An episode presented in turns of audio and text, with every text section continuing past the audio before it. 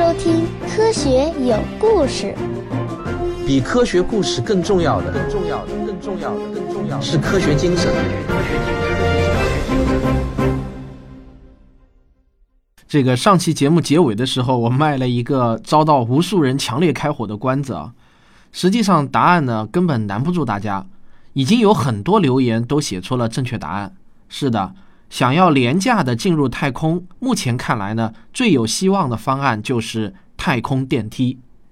说到太空电梯啊，我必须要提美国科幻黄金年代的三巨头之一阿瑟·克拉克。他在一九七九年出版了一本科幻小说，这本小说第二年，也就是一九八零年，获得了科幻的最高奖项雨果奖。我完整的阅读过这本小说，但说实话呢，我是硬着头皮啃下来的。为啥？因为啊，它实在是不太像是小说，倒像是一本工程师写的操作指南。克拉克几乎就是在用写论文的方式，完整的讲述了如何从无到有建造一座太空电梯。我的天哪！我从来没有看过哪本科幻小说能把工程细节描写到这种程度的。在成名的科幻小说作家中，历史上恐怕也只有阿瑟·克拉克能做到。实际上呢，阿瑟·克拉克虽然没有正经的科学家或者工程师的头衔，但是作为英国皇家空军雷达技师出身的他，早在1945年他就提出了利用地球同步轨道卫星构建全球通信系统的构想，而且他真的不是说开个脑洞想想而已，而是认认真真的做了计算，提出了很多具体的实现方案。为此呢，国际天文学联合会。还把地球同步卫星轨道命名为克拉克轨道。那我们都知道，克拉克的这个设想今天早已经成真了。所以我有充足的理由相信啊，未来如果有一天人类真的建成了太空电梯，那么我想一定会用阿瑟·克拉克的名字来命名整个工程或者某个部分。如果你对此表示怀疑的话呢，你可以去买一本《天堂的喷泉》啃一啃啊，只是呢要小心把牙齿给崩坏。不过我必须要补充一点，最早正式提出太空电梯设想的，其实是有“火箭之父”美誉的俄罗斯火箭专家齐奥尔科夫斯基，在一八九五年就提出来了。所以呢，齐奥尔科夫斯基和克拉克都会成为未来太空电梯命名的有力候选者。好，下面呢，我就来为你讲解在《迷人的技术》这本书中。作者魏纳·史密斯是如何讲解太空电梯的原理以及实现路径的？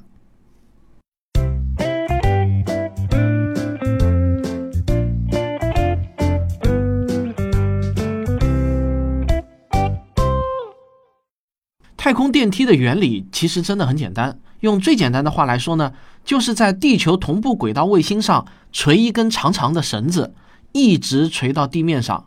因为地球同步轨道卫星是与地球自转同步的，所以理论上这根绳子与地面接触的地点就是可以固定在地球赤道的某处的。这根绳子上如果再装一个可以升降的电梯，那么就可以慢慢的升到太空中了。当然，我这么说呢是有点儿过于简化了，实际情况还要比这个稍微复杂一点。因为地球同步轨道的高度是在地球赤道上空大约三万六千公里，你想。一根长达三万六千公里的绳子的质量，无论如何呢都是很可观的，所以绳子加上同步卫星的共同质心，就肯定会在同步轨道高度以下了。这样呢就不能保证它们整体上和地球自转保持同步了。那要怎么办呢？其实也很简单，就是把这根绳子继续加长，一直延伸到卫星的上方，再连接一个巨大的配重物体。使得所有连在一起的物体的共同质心刚好落在地球同步轨道上，这样问题就解决了。如果听到这里你还是没有怎么太明白的话呢，我在本期文稿中附了一张示意图，帮助你理解太空电梯的整体结构。建造太空电梯有两个难点，第一个难点就是如何获得最上面那个用来配重的物体。目前呢有三种常见的设想，第一种呢叫捕获一颗近地小行星，第二呢。就是将我们多年来留在太空中的大量垃圾给聚集在一起。第三呢，就是将这根缆绳本身作为配重，拉得非常非常的长，使它能够完全以自身的质量来保持紧绷的状态。至于地表上的那个基站，最佳的方案就是在海上建设一座可移动的平台，因为一座可移动的海上平台，既能避开恶劣的天气，还可以调整缆绳的位置，以规避更高处的太空垃圾。第二个难点，也可能是最困难的一个问题，估计你也猜到了，就是我们到底该用什么样的材料来制造这根缆绳呢？为了让你能够理解制造这根缆绳的难度啊，我要先给你解释一个单位，就是尤里，它是以太空电梯的另外一位重要的提出者尤里。阿特舒塔诺夫的名字命名的，这个单位代表了材料的强度，准确的呢是叫比强度，但我们一般简称为强度。也就是说，单位面积能够承受的极限力与材料的密度之比，游离越大，则材料也就越不容易断裂。经常被我们用来做眼镜腿的钛合金的强度大概是三十万游离。美国杜邦公司发明的超强材料凯夫拉的强度大约是二百五十万尤里，而要成为太空电梯的缆绳，根据计算呢，它的强度应当介于三千万到八千万尤里之间。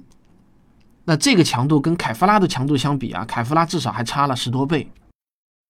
现在看来啊，前景最为乐观的候选材料名为碳纳米管，它的结构是碳原子排列成形似一根吸管的分子。直径小于头发丝，如果工艺完美的话，在理论上，碳纳米管的强度能够达到五千万到六千万尤里的水平，这就可以用作太空电梯的缆绳了。不过呢，这种材料的制造难度非常高。二零一三年，我国清华大学的魏飞教授团队成功的制造出了世界上最长的碳纳米管，长度是多少呢？大约也就只有半米左右。而这项成就就在线发表在了国际著名的材料学期刊《美国化学纳米》上。好吧，现在能够做出半米长的碳纳米管就已经是世界纪录了，而太空电梯需要的长度则至少要超过四万千米，这个距离显然还是很远。但是呢，大家不妨来想想集成电路的发展，假如碳纳米管也以摩尔定律的速度发展，那么从零点五米涨到六点七万千米。只不过需要三十八年的时间，这真的不算是太久啊。真正关键的问题在于是否存在这种材料的需求市场。如果没有商业需求的话，那么这个行业就不会有发展的动力。不过，除了长度问题，还有一些其他技术问题有待解决。比如说，碳纳米管对电非常的敏感，所以如果遭受一次雷击，那么这根带状物便会大面积的碎裂。有一种解决这个问题的最直接的办法，在太平洋上有一片从未有过雷击记录的区域，因此呢，有人建议把太空电梯的基站放在那里。但是，我想这种方案显然不能让大多数人感到安心的。当然，这个问题我相信最终也是难不倒科学家们的。给碳纳米管加上绝缘保护的方案并不难设计。对太空电梯还有另外一个威胁，就是太空垃圾。太空中有很多高速运动着的东西，即便能躲开大体积的东西，小东西或许也能够对缆绳造成长期的磨损。美国航空航天局先进概念研究所的罗恩·特纳博士说：“必须持续不断的翻新这台电梯的想法，仍然是太空电梯最大的挑战之一。而且在我的印象中，他们对这个挑战始终没有一种好的解决方案，除了翻新这个问题。”另外呢，这台太空电梯也许还会成为恐怖分子眼中绝佳的袭击目标。我估计很多人会好奇，如果有人剪断了一根通向太空的缆绳，会发生什么样的后果呢？对这个问题的看法，目前还有一些分歧。全世界有好多个研究小组正在研究这个问题，他们模拟缆绳在不同位置被剪断的后果。粗略的来说啊，后果大概会是这样：无论从哪里剪。这个切口以上的东西都会进入一条更高的轨道，而这个切口以下的东西则会坠向地球。如果你在高处剪，那这根缆绳的大部分便会落回地球。在这个过程中，缆绳会受到重力和地球自转的双重影响，甚至还有可能和来自太阳的带电粒子发生相互作用，从而产生一些极为复杂的后果。简而言之呢？这个缆绳在一开始的时候会猛烈的来回扭动，并且在大气中升温，直至断裂。因为缆绳材料的重量必须很轻，所以一小块这样的材料很可能不会伤及地面上的任何人。此外，如果这根缆绳被制作成了像渔网那样的结构，那么伤人的风险就会降得更低。但是别忘了，这根缆绳实在是太长了。我们假设是从三万公里的地方剪断的，那么在地球以上三万公里的高度上，会有许许多多的低轨道卫星。轨道最低的卫星大约只有一百五十到三百公里左右。断裂的这根缆绳就会像一根鞭子或者长蛇一样在太空中甩动，而有几千颗卫星在这片太空中运行，弄不好呢就会打中其中的一颗。对这颗卫星来说，显然是灾难性的打击。不过啊，说实话，损失一颗或者若干颗卫星，对于人类来说也不算是什么了不得的损失。太空中几乎每天都有卫星在退役。但是我必须要提醒你。太空电梯这项工程绝不仅仅只是像美国的登月工程那样，是一次科技实力的展示。它会给人类社会带来的巨变，很有可能是远超你的想象的。那我们先上个小广告，喝口水，回来继续讲。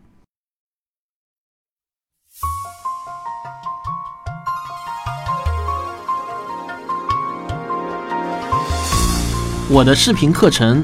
量子力学入门已经全部更新完毕了，逐字逐句精心打磨的解说词，配上用心制作的画面，一百分钟快速了解现代物理学的精华，走进那个令人匪夷所思的量子世界。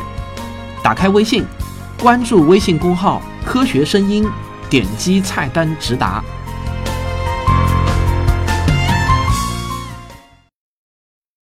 如果太空电梯真的实现了，那就意味着我们能以大约每千克不到五百美元，甚至是更低的成本往太空中运输货物，人类与太空的关系就将被永久的改变。普通人进入太空观光将成为可能，甚至可以建设太空中的定居点。但是你可能没有想到，太空中的任何一个人都可以轻易的对地面造成毁灭性的打击。在冷战时期，有一个概念叫“上帝之杖”。大致说来啊，就是从太空中把一块很重的金属扔向一个敌对国家，这块金属到达地面的时候，与一颗核弹具有的破坏力是一样大的。但是我们都知道，在空间站中，物体呢都处于失重状态。你想要把东西扔回地球，不是不可能，而是需要有额外的动力给物体减速，才能让它快速的落回地球。因此呢。如果不是专门设计这样的武器，一名国际空间站上的宇航员是扔不出上帝之杖的。但是有了太空电梯就完全不同了。可能出乎你的意料，太空电梯在上升过程中的绝大多数时间，你都不会感到失重，你只会感到自己的重量在很缓慢的逐渐减少。中国的天宫二号空间站的轨道高度大约是三百公里左右。如果你乘坐太空电梯到达这个高度，你是不是会以为自己也像宇航员一样失重了呢？其实呢，你完全感觉不到自己失重，你会感受到跟地面上差不了多少的重力。那为什么会这样呢？那是因为啊，天宫号绕地球运行的速度要远远高于太空电梯。你在天宫号上失重的原因是你的重力与向心力达到了平衡。天宫号上的失重本质上呢，是你在做自由落体运动。只不过因为下落的同时还有一个水平方向的速度，使得你只会绕着地球转圈，无法真正的落回地面上。而太空电梯的绕地速度是恒定的二十四小时一圈，远远要小于天宫二号的九十分钟一圈。所以呢，如果有人在太空电梯中朝外面扔出一块金属，这块金属就会像自由落体一样的落回地面。理论上，每吨质量可以产生相当于二十吨 TNT 炸药的爆炸当量。这个威力虽然比小型核弹还差一点，但也足够恐怖了。假如乘坐太空电梯观光与到上海的环球金融中心顶楼观光一样容易的话，就很难保证不被恐怖分子或者某些心理失常的人利用了。他们把自己的身体作为一颗超级炮弹也是有可能的。另一种可怕的可能呢，是大国的野心。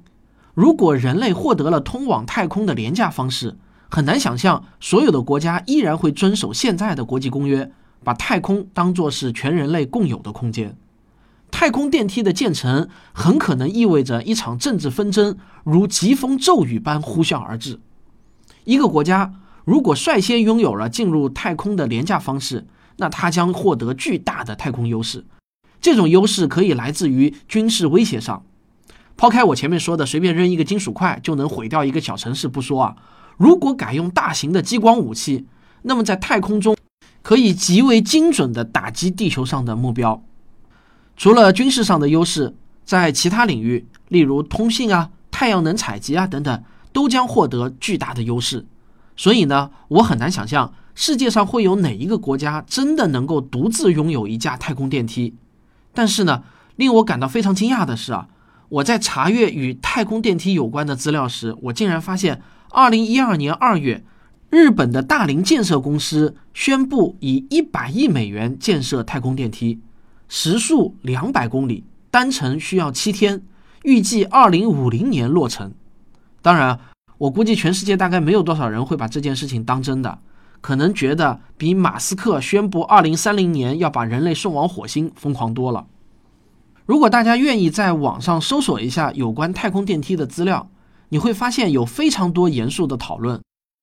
比如我在论文检索网站 Science Direct 上用关键词 “space elevator” 检索，结果呢是有超过三十篇论文标题中含有这个关键词。《迷人的技术》这本书中也提到，在一项对太空电梯的典型提议中。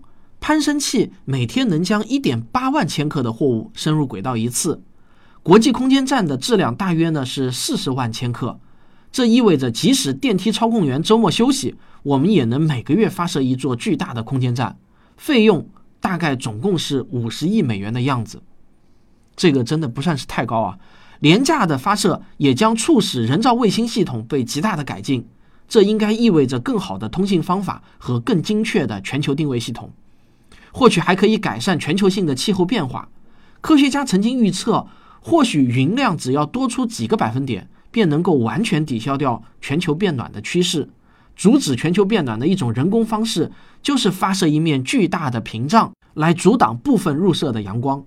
有一天啊，你可能会抬头望向一块漂浮在天空中、令人倍感亲切的深色遮板，它保护着你，使你免受灾难。所以，这个太空电梯的前景是非常诱人的。仅仅是太空旅游这一项需求，就拥有不可估量的商业价值了。我估计啊，你过去可能时不时的就会听到新闻中播报哪位哪位富豪又花了几千万美元搭乘俄罗斯的联盟号飞船到太空一游。但我可以明确的告诉你，搭乘火箭去太空绝对不是一次很惬意的旅行啊！在起飞的时候，你要承受巨大的加速度。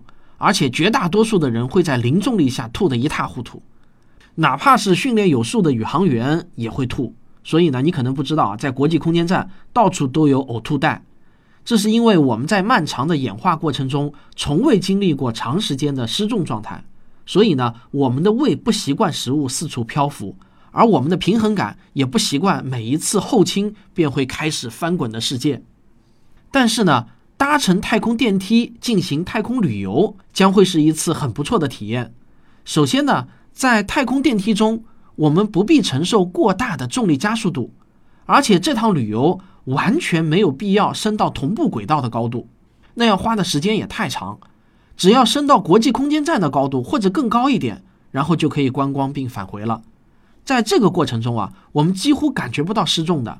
当然，你也有可能就是为了要体验一下失重才去太空旅游。其实这也很好办，只要让电梯在返回的时候做自由落体运动，失重感立刻就来了，并且呢还可以灵活的控制失重的时间和大小，让人们既能体验到失重，又不至于时间过长而吐得一塌糊涂。所以，我想太空电梯这些诱人的前景必然会激励人们朝这个方向努力，不论是出于大国政治还是商业价值。都能找到投入研发资金的理由，但是啊，我也想请各位听众记住，今天这期节目绝不意味着太空电梯是一个在近未来就能够实现的梦想。实际上，在我的有生之年，我都是不抱幻想的。但在考虑了那么多种进入太空的方式后，我不得不承认，也只有这个方案才能使得人类有可能建设巨大的太空定居点或者巨大的太空飞船。而这两样东西呢，是人类离开地球摇篮，进入更深远宇宙空间所必须的。所以，基于这个逻辑，又使我坚信，太空电梯的落成必将成为人类文明史上不可避免的一次里程碑式的事件。好了，关于未来预测的第一项如何廉价进入太空的幻想，我就给你全部讲完了。下一期我将跟你聊一聊开采小行星的可能性。科学有故事，咱们下期再见。